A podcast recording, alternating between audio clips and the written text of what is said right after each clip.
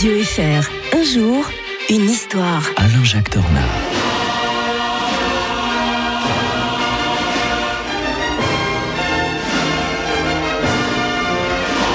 Une fois n'est pas coutume, on commence par une musique qui n'est pas forcément celle de notre indicatif. Bonjour Alain-Jacques Tornard. Bonjour Mike. Qu'est-ce qu'on entend là? C'est magnifique. La symphonie funèbre et triomphale de Berlioz. Tout le monde connaît la symphonie fantastique.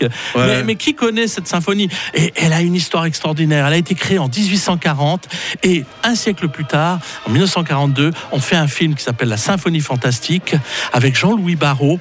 Et à un moment donné, on voit dans le film euh, le- Hector Berlioz à Mhm. Moscou, au Saint-Pétersbourg plutôt, jouant pour des chefs d'orchestre, parce que ça demande une telle, un tel nombre de- de- de- d'interprètes qui jouent pour des chefs d'orchestre qui, eux, jouent pour des, un, un orchestre. Et ça devient quelque chose d'extraordinaire parce que c'est un acte de résistance pour la France, parce que ce Ah. film, vous avez entendu les paroles, gloire et triomphe, c- ça exprime une façon de, pour la France de résister, résister par l'art. Si on parle d'Hector Berlioz aujourd'hui, c'est parce qu'il disparaissait.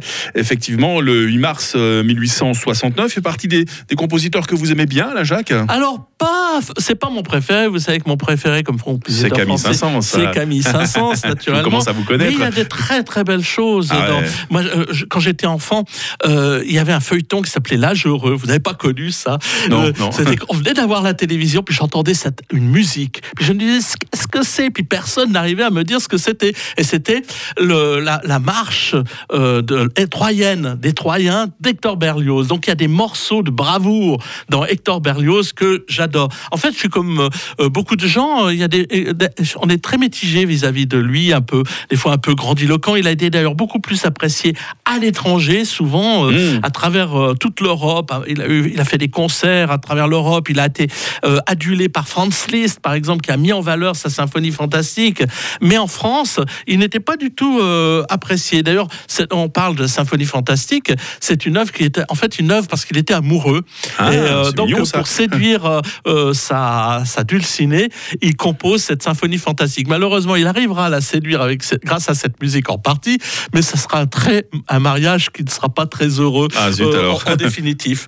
Et donc, il va composer des œuvres comme les Troyens, je disais, mais en dehors de sa marche, des- la marche des Troyens, il y a quelques morceaux de bravoure, mais ça dure quand même 5 heures. C'est très difficile à jouer. Euh, la damnation de Faust, c'est pas un véritable opéra. On a des fois du mal. Alors, ce qu'on retient de lui, c'est des ouvertures qui sont particulièrement intéressantes. Ça a été aussi quelqu'un, un, un grand écrivain. hein. Il, a, il, a, il a écrit pas mal de, de choses, un grand traité d'instrumentation. Euh, il, a des, des- des- des- il a laissé aussi des mémoires extrêmement intéressants. On peut visiter sa maison, hein, la côte Saint-André dans l'Isère, donc pas très loin de, de, de la Suisse. Ça vaut la peine d'a- d'aller le voir. Mais en fait, voilà, quelqu'un qui, euh, euh, à qui on avait, propo- on avait proposé de mettre son corps au Panthéon. Ça a été refusé encore il y a quelques années. Ah. Euh, donc, nul n'est prophète en son pays. Pour Berlioz, plus que pour d'autres, c'est la vérité. Ah, historien et mélomane, Alain-Jacques Tornard avec nous euh, tous les matins. Les Japonais qui s'emparaient de l'Indochine. Tiens, ça c'est la date qu'on va évoquer euh, demain. Ce sera le 9 mars euh, 1945, l'année qu'on va visiter. euh, à demain, Alain-Jacques Tornard. À